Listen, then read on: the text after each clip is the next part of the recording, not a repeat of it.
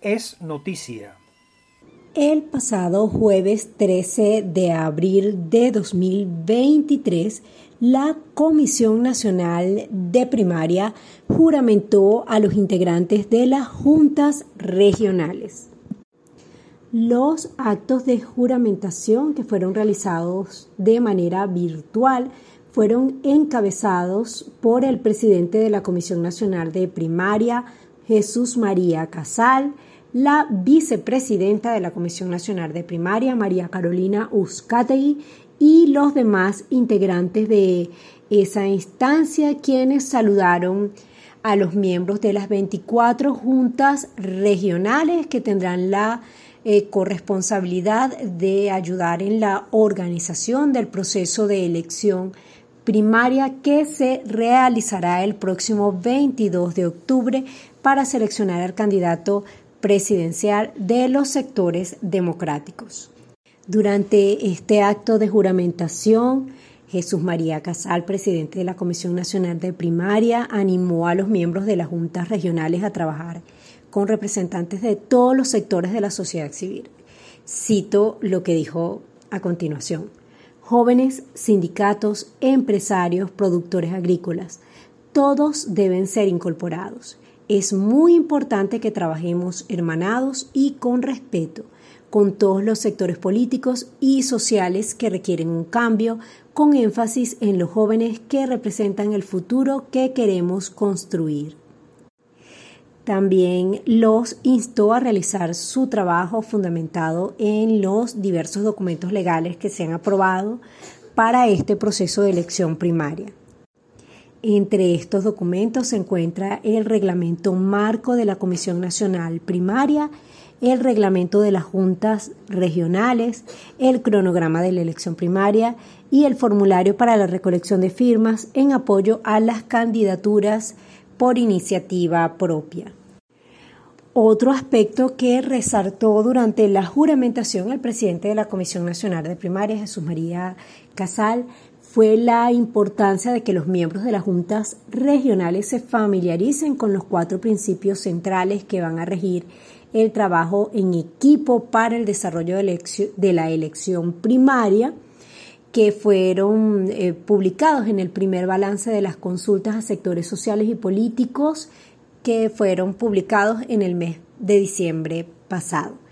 Estos puntos son, primero, la primaria como ejercicio de derechos de participación, segundo, la autonomía de la Comisión Nacional y sus equipos de apoyo independientes de presiones gubernamentales o de otros sectores políticos, tercero, el compromiso inviolable de proteger la identidad de los electores que participen en la elección primaria. Y en cuarto lugar, la Comisión Nacional de Primaria es el ente rector de la elección primaria, define sus reglas, controla el proceso conjuntamente con las juntas regionales en los estados.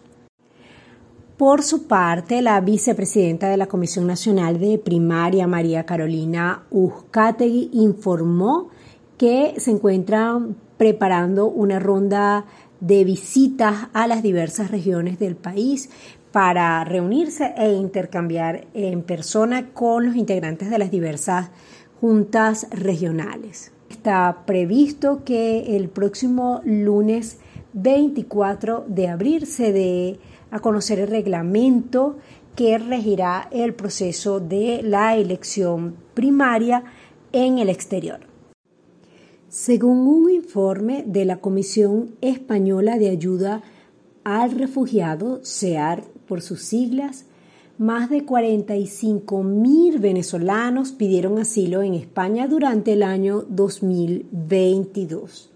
De acuerdo a este informe, las cinco primeras nacionalidades de origen de las personas que solicitaron peticiones de asilo en España fueron Venezuela, con un total de 45.748 personas, seguidas de Colombia con un poco más de 36.000, Perú con más de 8.000 peticiones, Marruecos con más de 3.900 y Honduras con más de 3.000 peticiones. El informe de la Comisión Española de Ayuda al Refugiado detalló que en total durante el año 2022 se registraron 118.842 peticiones de asilo, lo que representa un 82% más que el año anterior. Sin embargo, la Comisión Española de Ayuda al Refugiado señaló que de todas esas solicitudes solo se aprobaron 16,5%, lo que convierte entonces a España en el tercer país de la Unión Europea que menos asilo reconoció el año pasado, a pesar de ser uno de los que más solicitudes tuvo. El informe detalló que la mayoría de los venezolanos que solicitaron el asilo en España no tuvieron una resolución favorable, no tuvieron una respuesta favorable. Sin embargo, sí se otorgó a los venezolanos permisos temporales por razones humanitarias. Con estos permisos temporales fueron beneficiados 20.580 personas. Amigos, vamos a una pausa y al regreso volvemos con más de venezolanos siempre, voz y señal de los venezolanos en el mundo. Contexto. En Venezuela persiste la situación de crisis humanitaria compleja y la situación de recurrentes vulneraciones a los derechos humanos fundamentales. Tras cumplirse 10 años del arribo al poder de Nicolás Maduro en Venezuela, la Organización de Derechos Humanos Provea realizó una campaña o comenzó una campaña informativa a través de sus medios digitales en los que resaltan las diversas vulneraciones a los derechos humanos que se han registrado en esta década.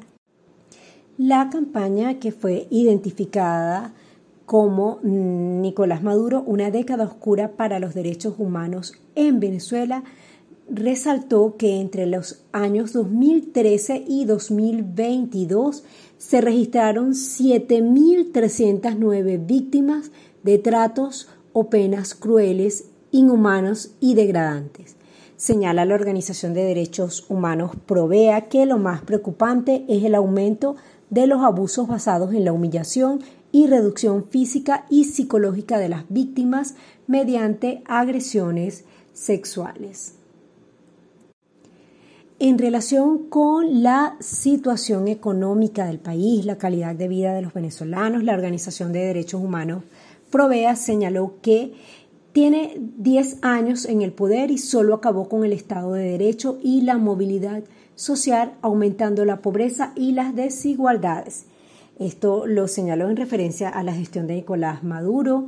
Señaló Provea también que en la década de Maduro, Venezuela sufrió una caída de 80% de su Producto Interno Bruto, una de las mayores contracciones registradas a nivel mundial.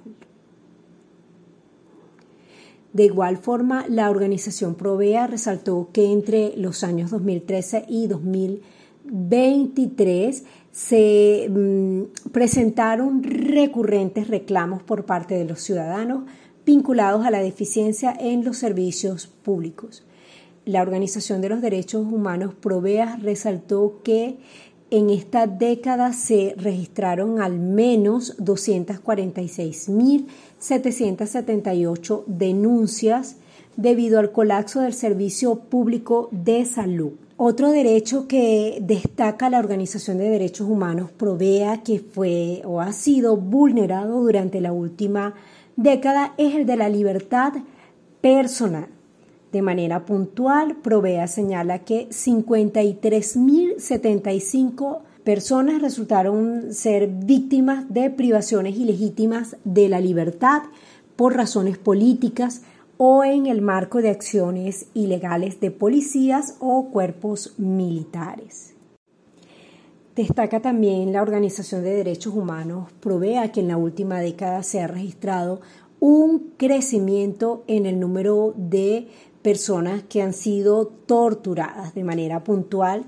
Dice Provea que 1.599 personas fueron torturadas por policías, militares y colectivos paramilitares entre 2013 y 2022. Provea también ha destacado las recurrentes violaciones al derecho a la integridad personal entre los años 2013 y 2023. De manera textual dice que en 10 años de gestión de Maduro, las abusivas prácticas policiales y militares, alentadas por la narrativa oficial y la impunidad estructural, cruzaron una frontera que desde hace unos años parecía impensable y en la actualidad pudieran constituir crímenes de lesa humanidad.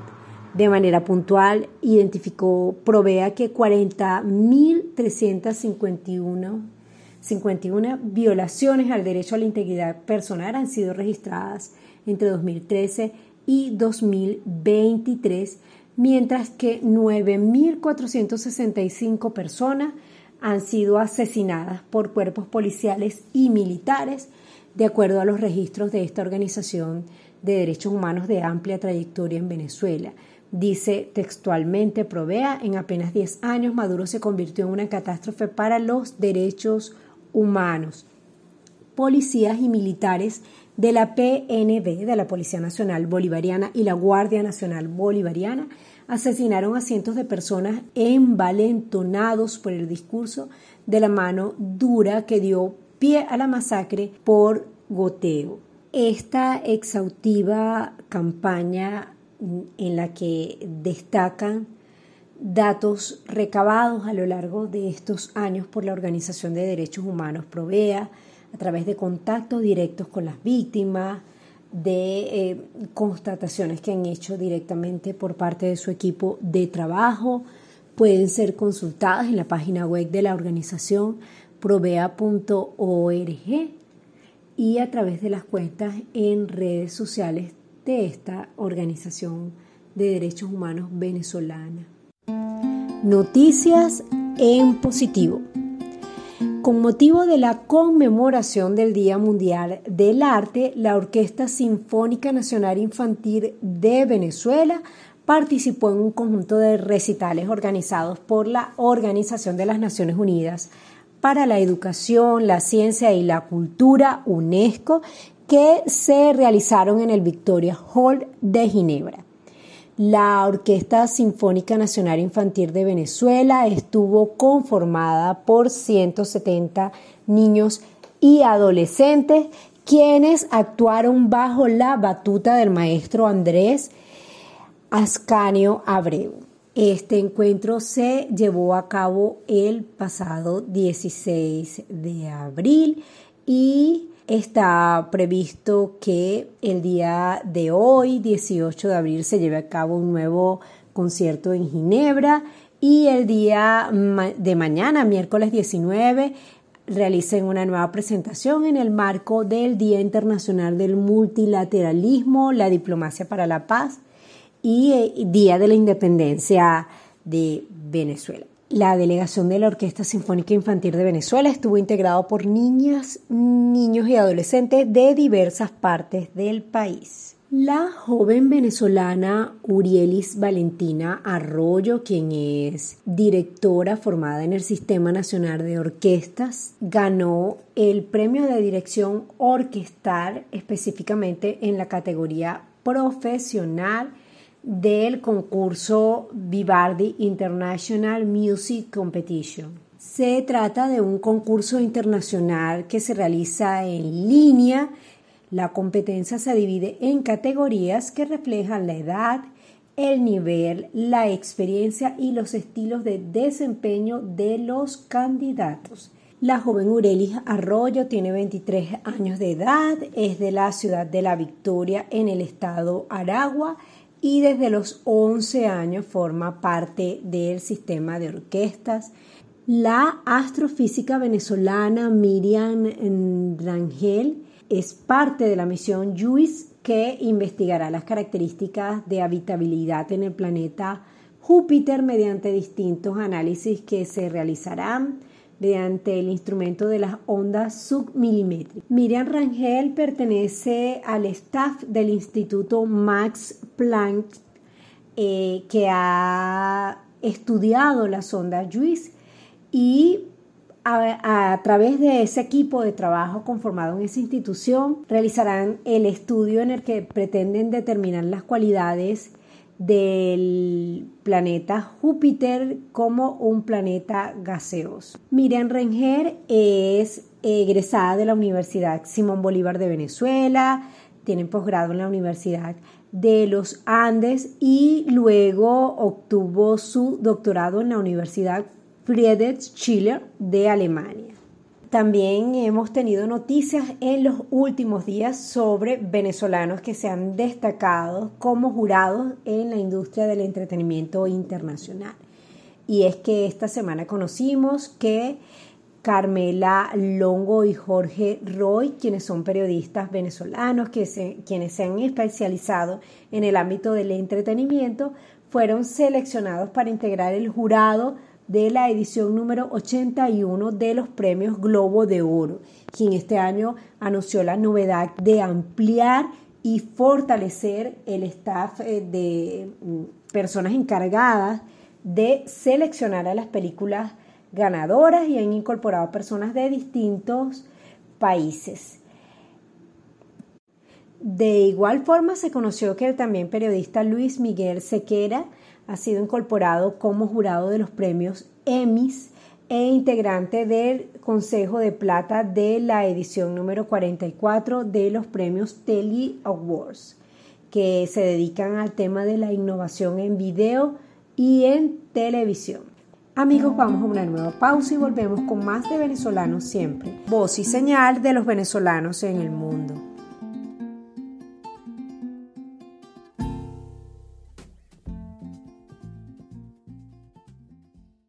Apreciados amigos y amigas de venezolanos, siempre el día de ayer, 17 de abril, conocimos la noticia del lamentable fallecimiento del sacerdote jesuita José Agustín Lascano.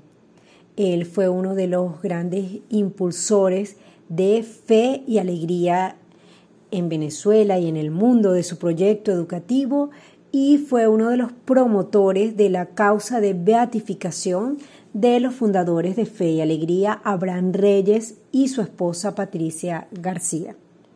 El año pasado, durante el mes de mayo, tuvimos la oportunidad de conversar con él sobre su trabajo y sobre la causa de beatificación de Abraham Reyes y su esposa Patricia García. Hoy queremos recordarlo y en su memoria repetimos para ustedes esta conversación que sostuvimos el año pasado con el padre José Agustín Lascano. Voces de Venezuela. Apreciados amigos y amigas de Venezolanos Siempre, hoy tenemos el inmenso gusto de conversar con el padre Joseba Lascano, quien está liderando la causa por la beatificación de Abraham Reyes y Patricia García, quienes son cofundadores del movimiento de educación popular Fe y Alegría. Buenas tardes, padre Joseba, bienvenido a Venezolanos Siempre. Con gusto de poder encontrarme tanta gente, empezando por gente conocida y querida que anda por el mundo en tantos compromisos distintos y bueno, y sobre todo con esta buena noticia para nuestra iglesia venezolana, pues uno se siente contento de, de aportar lo que uno pueda a esta causa. Padre, quisiera que nos cuente quiénes fueron Abraham Reyes y Patricia García. En primer lugar diría, son como tantos venezolanos nacidos en el campo, llegados a la ciudad. Gente pobre, muy pobre. Abraham nació en las montañas de Churuguara, más bien en la parte de Lara, cerca de Carora, y Patricia nació en aquí al este de Caracas, en la parte baja, eh, en Arayita, en Aragüita, que es parte pues de cuando baja uno de Caracas hacia el oriente, ¿no? Sí, en, en, Barlovento, pues, ¿no? Y bueno, ambos se conocieron aquí en un barrio muy cercano a Miraflores. De Miraflores, un poquitico subiendo hacia La Pastora, ahí mismo coincidieron eh, Abraham con su mamá y Patricia eh, que estaba en una casa de servicio. Abraham era de una familia de ocho hijos. De ellos, eh, cinco habían muerto ya de niños. Otros dos habían migrado a Caracas y a Barquisimeto y murió el papá siendo él todavía joven, hasta que por fin quedó pues apenas un muchacho de 10, 12 años con su mamá solitos. Mamá dice, bueno, aquí se nos han muerto todos, vámonos ante un, algún familiar a Barquisimeto. No mucho después de haber llegado a Barquisimeto lo agarró la recluta, estuvo un año en el cuartel Jacinto Lara y como siete u ocho años aquí en Caracas en el cuartel San Carlos. Un poco la historia ocurre, eh, digamos, parte de la historia muy decisoria para él, una experiencia que vivió.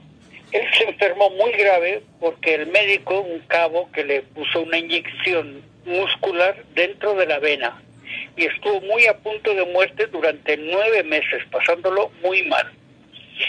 Él que venía con esa religiosidad popular muy sencilla, muy elemental, pero muy real, que sentía una, una relación personal con la Virgen e hizo un contrato con ella.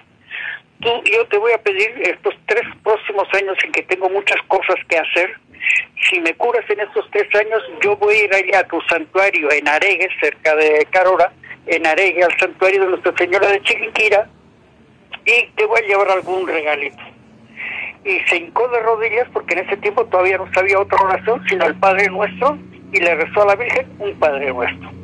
Lo cierto es que después de que hace esa promesa, él está dormido, ve, y él dice que lo ve muy realmente como una realidad, que la Virgen está cocinando un sancocho allá en el campo y dice, la Virgen comenta, es que se lo tengo que dar a Abraham porque el pobrecito lo está pasando muy mal, lleva mucho tiempo en eso. Y voy a poner un sancocho de chivo para Abraham. Y de pronto se despertó y sintió aquello como absolutamente real que había visto, no le parecía sueño, sino absolutamente real, y consideró aquello pues un verdadero milagro y bueno, se hincó de rodillas y le agradeció, se puso así como muy contento y queriendo pues responderle a la Virgen. Lo cierto es que siguió del cuartel San Carlos, salió y empezó a trabajar en el aseo urbano, de noche, de 11 eh, de la noche a 6 de la mañana en el aseo urbano. Metía también algunas horas adicionales en el hospital militar, que es ahora el cuartel de la Guardia Presidencial frente a Miraflores. Ahí en el hospital militar, pues completaba también algún sueldo y ahí conoció a Patricia eh, cuenta de una manera muy encantadora que se encontró con Patricia, la vio que estaba con unas amigas al lado de la calle y bueno, pues mutuamente cuando se miraron se sonrieron ambos y él se acercó y le invitó a caminar. Y ella le dijo sí y la llevó a la iglesia de la pastora, la divina pastora con sus ovejitos, como cuenta él, una cosa que le encantó. Lo cierto es que al poco bueno, empezaron a, a vivir juntos, al poco rato eh, un doctor, el hermano del famoso padre Barnola, le dice, oye Abraham, ¿y por qué no se casa por la iglesia? ¿Y qué hay que hacer para eso? Pues bueno, los padres jesuitas tienen la santificadora del hogar que preparan y casan sin cobrar absolutamente nada. Y bueno, hicieron eso y se pusieron a, a construir la casa. Al poco rato la casa se les quema. Y con la casa eh, quemada, pues dicen, pues vamos a construir de verdad una casa grande para los hijos. Para ese momento de que empiezan a construir, ya eran cuatro o cinco hijos los que tenía, cuando terminó de construir ya eran seis y el séptimo en la barriga de ella. Y en ese momento cuando termina todo que ve tan bello, dice, se hinca de rodillas y le dice a la Virgen, pues que sí, que esa casa es suya, le entrega la casa a ella él, siente eso, ¿no? De que en esa devoción. Padre Joseba, ¿en qué momento se da el encuentro entre la familia de Abraham Reyes y su esposa Patricia García con el padre José María Velaz? ¿Y en qué momento y cómo se concreta la formación del primer colegio de fe y alegría? Lo cierto es que el padre Velaz eh, había ido con los universitarios, recién fundada la Universidad Católica, entendía Velas que para los formación de los universitarios era bueno que vivieran la experiencia de los ranchos que empezaban a desarrollarse al oeste de Caracas. Y llegaron ahí y se encontraron y en la primera comunión de los muchachos que prepararon, Velas dice, aquí si no dejamos una escuela hemos perdido todo el tiempo, todo el trabajo que hemos hecho, porque nosotros nos tenemos que ir. Y hay que dejar una escuela, pero no conseguían ningún sitio. En todo caso, estaban en ese momento en el local de arriba de la casa grande que había construido Patricia y, y Abraham con sus manos. Patricia buscaba el agua desde cerquita de Miraflores, dos kilómetros de distancia, con una lata de aceite llena de agua en la cabeza y dos baldes en sus manos, subía tanto el agua para beber como para cocinar y el agua para hacer la masa y hacer los ladrillos de cemento con lo hicieron ellos con sus manos. Y de esa manera construyeron esa casa hermosa con el piso de abajo donde ellos se quedaban a vivir y el piso de arriba donde se tuvo el catecismo y entregó la casa esa para que para que pudieran pues empezar la escuela, ¿no? Eh, eso fue, pues, el, digamos, el hecho fundamental de nacimiento. Para Velas, eso fue una confirmación de una hipótesis que él iba madurando y fue la gran confirmación que le dio ya la decisión de empezar con fe y alegría. La conclusión a la que llegó Velas es, todos tenemos más de bueno que de malo. Por consiguiente, todos somos convocables si nos levantan una bandera que vale la pena. La educación de los pobres, para transformar la sociedad vale la pena, pues levantemos la, bandera de la educación de los pobres. Esa fue la lógica del pensamiento y con la experiencia de Abraham, que en ese momento le estaba entregando, pues empezó ya la primera escuela. Al día siguiente pusieron un cartón, escuela, se abren inscripciones para niños varones. Y entraron 100 niños sentados en el suelo porque no tenían ni sillas, ni bancos, ni nada. Empezaron así sencillamente. Incluso un poco más adelante, como en aquel tiempo no había educación mixta, en la educación privada no había educación mixta, Velas encargó a los universitarios que averiguaran a ver si conseguían alguna otra casa para las niñas y no consiguieron. Entonces se entera el padre Velas que estaban estos universitarios buscando esta casa, se siente muy molesto, va donde el padre Velas le dice, padre, usted no me tiene confianza, pues tómese también la parte de abajo, donde vivimos nosotros. Pero Abraham, ¿qué van a hacer ustedes? No, nosotros nos arrinconamos en este rincón y queda mucho espacio. Y abrió la escuela para las niñas abajo, 70 muchachas, 70 niñas que empezaron la escuela, con tres maestras de apenas 17 años que apenas tenían sexto grado. De manera que así empezó con tanta debilidad esta fe y alegría que hoy en día es el mejor producto venezolano de exportación que está ya prácticamente en toda América Latina, está en Italia y en España con funciones muy significativas y muy bellas dentro de la dimensión esta educadora y atención a los necesitados, está ya en tres países de África y seis más que están queriendo comenzar también en África y hace unos meses comenzó también en Asia, en el puro corazón, en Katmandú, precisamente, ¿no? Que es así como el núcleo más del corazón de Asia. Y bueno, pues este fenómeno tan enorme de este mejor producto venezolano de exportación empieza con esa sencillez. Amigos de venezolanos, siempre vamos a una pausa y al regreso continuaremos conversando con el sacerdote jesuita Joseba Lascano.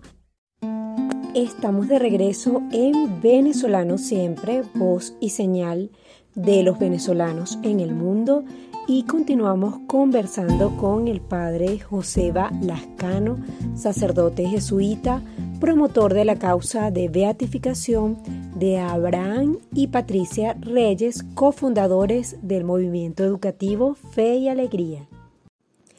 Padre Joseba, al escuchar la historia de cómo se creó el primer colegio de Fe y Alegría, uno puede identificar claramente el servicio, la fe, el amor y la capacidad de, de ayuda que tenía la familia Reyes.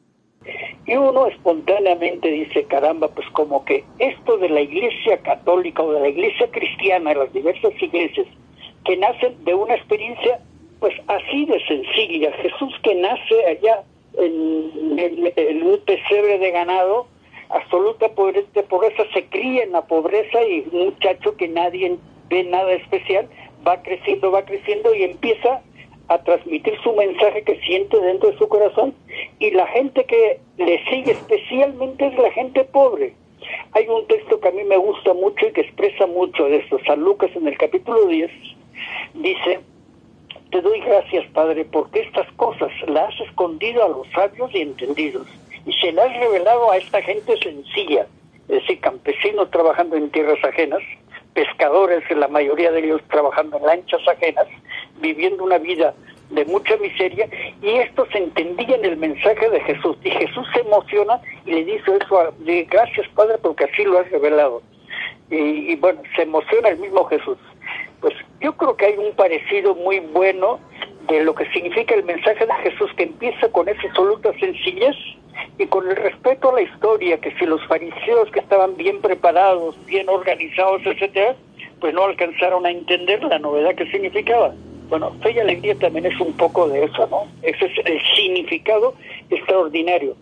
Velas, desde luego, desde, desde que era estudiante jesuita, siempre estuvo madurando qué iba a hacer en el futuro.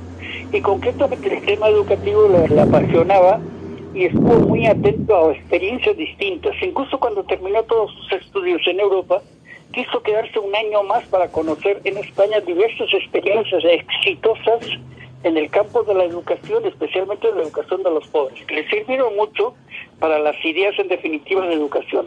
Pero el paso decisivo en las ideas en que andaba Velas fue precisamente esta experiencia de Abraham, que le entrega eso. Y Abraham dice, cuando entrega eso, se siente absolutamente feliz yo desde entonces no he dejado de ser feliz. Y esa es precisamente la palabra alegría, en este sentido, es la experiencia fundamentalmente de eso que sintió, que tenía que, bueno, pues lo que el Espíritu de Dios le estaba inspirando dentro de su corazón, y eso lo pudo realizar. Y si algo tiene a Abraham y Patricia, que eran hombre y mujer de verdadera alegría profunda en sus vidas. La causa de beatificación de Abraham y Patricia Reyes tiene elementos diferenciadores muy interesantes y es que al revisar la historia, la mayoría de los candidatos a beatos de la Iglesia Católica han sido sacerdotes, religiosas o personas que han dedicado su vida particularmente a trabajar dentro de la Iglesia Católica. Normalmente estamos acostumbrados a que los santos de la Iglesia son obispos, cardenales, papas, monjas, curas. Pues mira, en este caso son una pareja de laicos en primer lugar, pero no solamente laicos, sino a la vez laicos absolutamente pobres, campesinos, como la mayor parte de los venezolanos vienen de familias campesinas, llegados de migrantes a la ciudad buscando la vida y empezando a trabajar con sus valores campesinos, empezando a trabajar en la ciudad. Y poco a poco van creciendo. Bueno, pues son expresión de esto que es muy esencial en la conformación de la sociedad venezolana.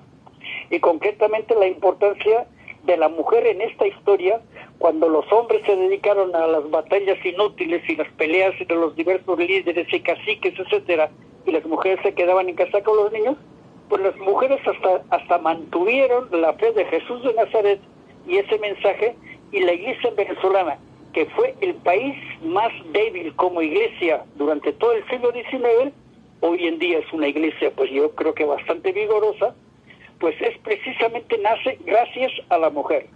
Y yo una de las cosas que señalo es, en y alegría, una de las grandes fortalezas no solamente es lo que nos enseñó Abraham, realmente es un hombre inteligente que se capacitó, se hizo pues el diácono de la iglesia, del primer grupo de diáconos, de los ocho primeros diáconos que tuvo la iglesia después del concilio, que fue una novedad, es algo así como un sacerdote auxiliar de los sacerdotes, ¿no? Y bueno, pues él invitó a eso, participó en la Legión de María porque entendía que eso era de la Virgen y le dice a la Virgen en esa relación personal que tenía, yo me voy a meter en tus cosas, en la Legión de María, pero eso sí, tú te metes en fe y alegría. Y dice, y fe y alegría salió ganando, ¿no? Bueno, pues esta es la experiencia fundante de fe y alegría y por eso, por lo que fueron ellos y por su significado, es una cosa realmente notable. Y esperamos que este proceso vaya para adelante. El proceso de la causa de beatificación de Abraham y Patricia Reyes inició el pasado 12 de mayo. ¿Qué sigue? ¿Cuáles son los siguientes pasos? Ahora un poco lo que en qué momento estamos en este momento. Pues es el momento en que la Iglesia venezolana decide enviar a Roma, después de que ha recogido las informaciones, me ha tocado un poco el organizar toda la información que había en los archivos de Fe y Alegría, etcétera, y eh, envía eso el, el obispo del sitio donde murieron, es decir, ambos murieron en Caracas, por consiguiente le corresponde al cardenal Porras, que es el administrador apostólico de la diócesis de Caracas. Entonces, él está enviando eso a Roma. Un poquito antes de la pandemia, los obispos de toda Venezuela reunidos aquí en Caracas decidieron, por iniciativa del cardenal, que fuesen todos los obispos los que hicieran la solicitud, que no fuera solamente el administrador apostólico de Caracas, sino porque el cardenal quiso que fuera así, que todos los obispos dieran su apoyo. A mí me invitaron para que expresara un poco la vida de, de Abraham y de Patricia, y a esa solicitud que está ya guardada, esperando la oportunidad la pandemia nos retrasó, pues ahora ya se decide mandar a Roma.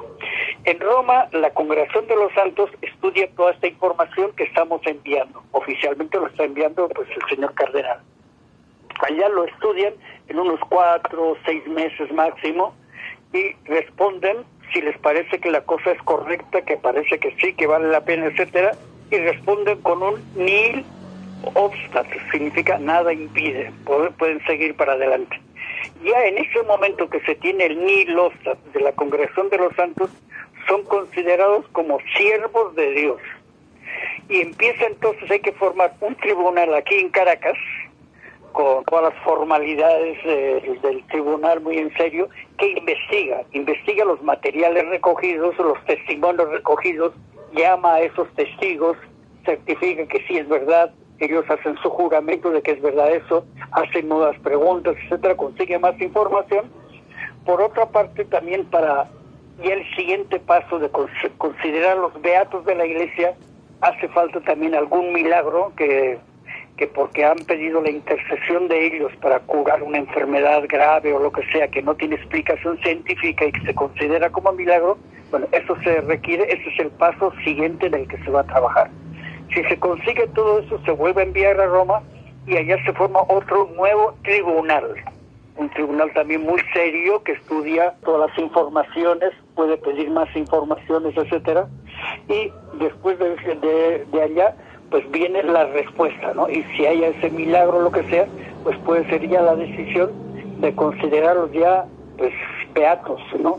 Y después el siguiente paso sería, como está ahora con José Gregorio, parece que hay algún otro milagro adicional que ha, que ha sido ahora en Miami, por allá acaba de estar el cardenal, eh, recogiendo la información sobre esto que consideran un milagro y parece que ha sido como muy fuerte, muy válido y bueno, entonces después de eso ya se les considera santos. Ese es un poco el proceso en el que estamos y esa es un poco la vida de esta pareja, Abraham y Patricia, que tuvieron hasta 13 hijos más seis hijos de crianza, a los que prácticamente pues crecieron juntamente con sus trece hijos, ¿no?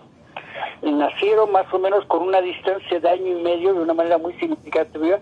Eh, los trece tienen diferencia de año y medio, excepto los dos últimos que tienen la diferencia de tres años. Amigos, vamos a una pausa y volvemos con más de venezolanos siempre.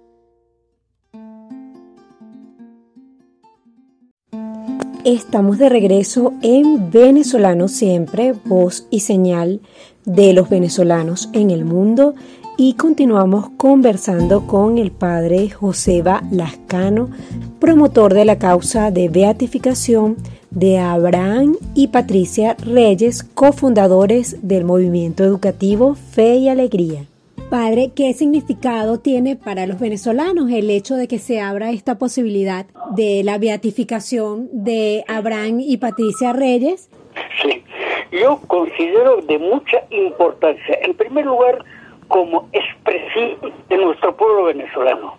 No hay algo más venezolano que el campesino que llega a la ciudad. En nuestros siglos, evidentemente, hoy en día son fundamentalmente, la mayoría son ciudades grandes, intermedias y más pequeñas pero de origen de extracción campesina y de esa historia.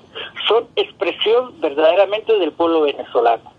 Son expresión de unos laicos, hombre y mujer, y hombre y mujer pobres y sencillos, que se toman la vida en serio, en serio también lo que aprendieron de religión, lo que aprendieron de la Virgen, que es como nuestra mamá y hay que tener una relación filial de absoluta confianza, etcétera, y lo vivieron así. Así crecieron y hicieron esa maravilla que en definitiva la expresión de la vida de ellos pues no es que sea solamente eso, pero es la expresión es fe y alegría. Este fenómeno hoy en día ya distribuido por todo el mundo, ¿no? Es ciertamente el mejor producto venezolano de exportación, ¿no? De manera que eso creo que es una cosa indiscutible hoy en día. Estamos en, pues en, todo el mundo prácticamente en cuatro continentes de los cinco que forman nuestra, nuestra tierra, pues hoy en día Fe Alegría es muy conocida y empezó con esa debilidad campesinita y de la campesinita que se quieren, que se gustan, que empiecen a vivir juntos y hacen su vida. Y son la expresión que van haciendo. Y una escuela que empieza con unas maestricas de 16 años apenas y con sexto grado no más. Y bueno, hoy en día si algo se aprecia en fe y alegría es la calidad de la educación en su adecuación la calidad no está simplemente en algo técnico de, de las carreras, de los colegios muy prestigiosos, sino la calidad está en la adecuación a la necesidad de cada uno. Y en esa adecuación de la cultura popular en que nacen tantos venezolanos y que van creciendo, pues Fe y Alegría es ciertamente la experiencia de no solamente de cantidad en extensión, sino también de calidad de la educación en nuestra Venezuela y prácticamente pues en países donde está presente, ¿no? en este momento. Quisiera preguntarle, eh, padre, si tienen algún sitio en internet, algún espacio donde eh, podamos seguir los venezolanos las incidencias de todo este proceso en camino hacia la beatificación de Abraham y Patricia Reyes. En primer lugar, ya está puesto en la red la dirección a la que se puede acceder para el libro que estamos publicando. Todavía no está publicado en la imprenta, pero está ya, está ya puesto en la web. En la dirección te la voy a enviar y al que interese o lo que sea, pues se le puede pasar en dirección. En ese libro que estamos publicando, es un libro, alguno me dice, ¿por qué no haces de una manera más ordenada sin repetir tanto? No, son fundamentalmente recoger documentos. Un primer documento es una breve vida de los dos, de Abraham y de Patricia. Un segundo documento es, resulta que en Fe Alegría tenemos en los archivos tres entrevistas que se le hicieron en diverso momento a Abraham. Lógicamente le preguntan por su propia historia y su, su pertenencia y su, lo que pasó con Fe y Alegría, y él cuenta esa historia, pero lógicamente repite muchas cosas. Entonces yo me tomé la libertad de fundir las tres entrevistas, respetando absolutamente las frases de las tres entrevistas, en un solo relato. Y lo que las son preguntas, convertirlas en subtítulos temáticos. De esta manera queda una narración muy bella, son unas 13 o 14 páginas, en que Abraham cuenta su vida. Y realmente se lee con emoción porque es realmente conmovedor lo que va contando de su vida. Bueno, eso lo van a tener y está ya puesto en internet. Te enviaré la dirección para que tú lo puedas poner al servicio de quien quiera, ¿no? Quiero agradecerle en nombre de todo el equipo de Venezolanos siempre y decirles que estamos a la orden para mm, seguir difundiendo y conociendo todos los avances de este proceso tan hermoso. Por supuesto, y me agradece, me alegra en este momento de que mi voz de pronto pueda llegar, en primer lugar, a tanta gente conocida, querida, que anda por todas partes del mundo, y bueno, que, que uno ve que siguen siendo de verdad venezolanos y que están llevando también lo mejor del venezolano. Evidentemente todos somos buenos y malos, eso evidentemente. Los venezolanos como cualquiera, somos buenos y malos. Pero tanta cosa tan, tanto a nivel de formación, a nivel de cualificación de los venezolanos. Lo extraordinario que nos tocó vivir, eh, sobre todo en toda la segunda mitad del, siglo XX, y que ha formado pues todo un pueblo bien instruido, con una educación que llegó en definitiva a todo el mundo, etcétera, pues hoy en día se está regando por toda América Latina, por Europa, bueno, por todo el mundo está, está regado, ¿no? Y bueno, pues evidentemente a mí me conmueve incluso pensar y recordar tantos nombres queridos que uno va recordando de los que estuvieron aquí con nosotros y ahora andan por ese mundo. Un gran abrazo, si alguien me conoce, es un gran abrazo de verdad. De este Joseba que está siendo pues entusiasmado, yo también estoy enamorado un poco de este proyecto porque siento que vale la pena, ¿no? En los últimos años de mi vida, yo tenía 87 años, el que se me da la oportunidad de trabajar en esto es prácticamente lo más bello que encuentro yo en mi vida y agradezco a Abraham y Patricia que me han ayudado personalmente en mi vida espiritual. Le agradecemos mucho al padre José Balascano, quien es el impulsor de la causa de la beatificación de Abraham y Patricia Reyes, cofundadores del movimiento educativo Fe y Alegría. Acá en Venezolano siempre seguiremos atentos a todos los pasos de este proceso en camino hacia la beatificación. Muy bien, gracias a ti y seguimos en contacto.